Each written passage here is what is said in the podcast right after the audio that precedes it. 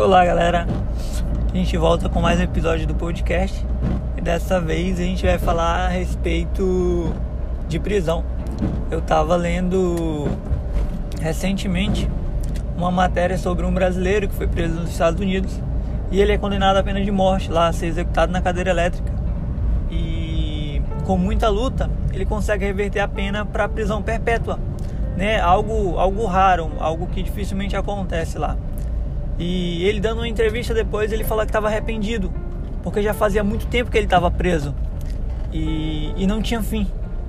E aquilo, aquilo me chamou a atenção, porque nós vivemos essa prisão, né? A gente vive preso no tempo, a gente vive, a gente vive preso em um espaço.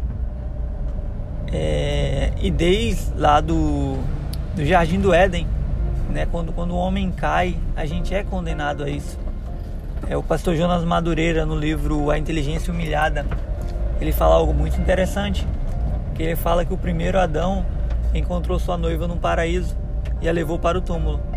E o segundo Adão encontrou sua noiva no túmulo e levou ela para o paraíso.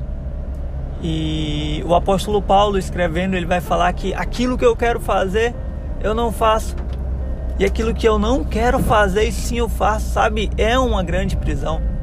E, e a gente é criado desde cedo nessa prisão. A gente é criado com essa mentalidade de que pouco a gente pode fazer.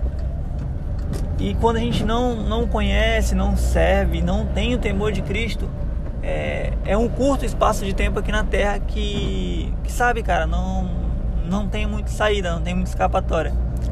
Né? Eu, eu me lembro de uma história de um, de um jovem que foi criado desde cedo em um campo de concentração e ele foi criado a vida toda dele ali e de repente eles prendem lá um homem que já tinha vindo da sociedade, né? Então assim, era alguém que já tinha provado o que acontecia do outro lado do muro. E ele começa a falar para aquele jovem o que, o que eles poderiam fazer do outro lado do muro, como que funcionava, o que eles comiam, é, como que era a vida em liberdade. Aquele garoto, os olhos deles brilhavam é, para querer sair daquela prisão.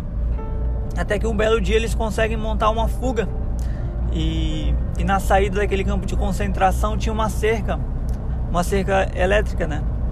E quando o, o primeiro passo, infelizmente, ele morre eletrocutado e o corpo dele, que ficou por cima daquela cerca, dava passagem para os outros presos, presos fugirem, inclusive esse jovem. Esse jovem ele foge para outro país, consegue abrigo, e a última vez que, que eu li a respeito dele, ele estava morando nos Estados Unidos.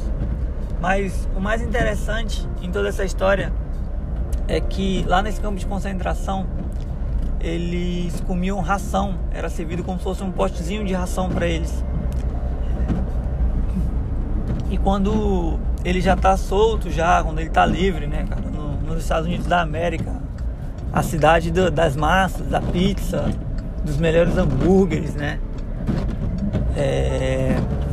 Ele tá andando pela rua e ele vê um potinho de ração ali que, que foi deixado para um cachorro. E, e, a vontade dele é se alimentar daquilo. Ele quer comer daquilo. Percebe-se que agora ele está livre, ele tem to total liberdade de fazer as suas próprias escolhas, mas a sua mente ainda está presa lá no passado. O pastor Josué Gonçalves diz uma frase que eu acho ela incrível. Ele fala: se você sente saudade do, do Egito, é porque você ainda é escravo. Cara, e aquele garoto, por pensar em comer aquilo, né, ele ainda não era escravo. Se ele tivesse comido, ele não era escravo, ele estava livre. Percebam que não é a nossa tentação que nos faz tornar escravo, mas é o ato de repetir todos os dias aquele mesmo, mesmo pecado e ficar preso nele, né? Aquilo que a gente chama de pecado de estimação, de todo dia voltar e repetir aquele ato.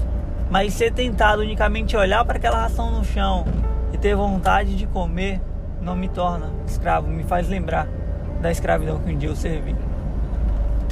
É que na minha, que na sua vida, a gente possa entender que Cristo já nos libertou desse fardo de escravidão ele nos comprou, ele pagou um alto preço por nós.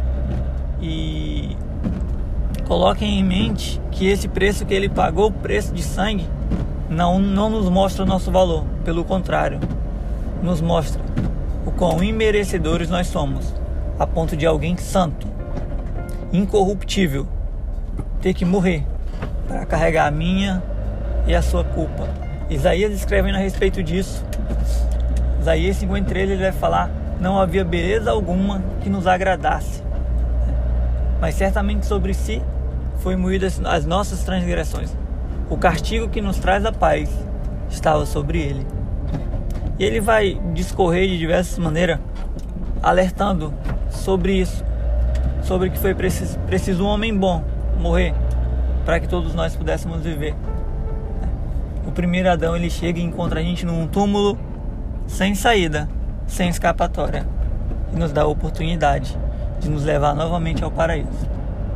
Então, saia desse jugo de escravidão, reconheça que você não é mais escravo, que alguém um dia ficou preso entre uma cerca elétrica para que você pudesse sair e adentrar um novo país e ter uma nova história. Fique na paz, Deus abençoe poderosamente.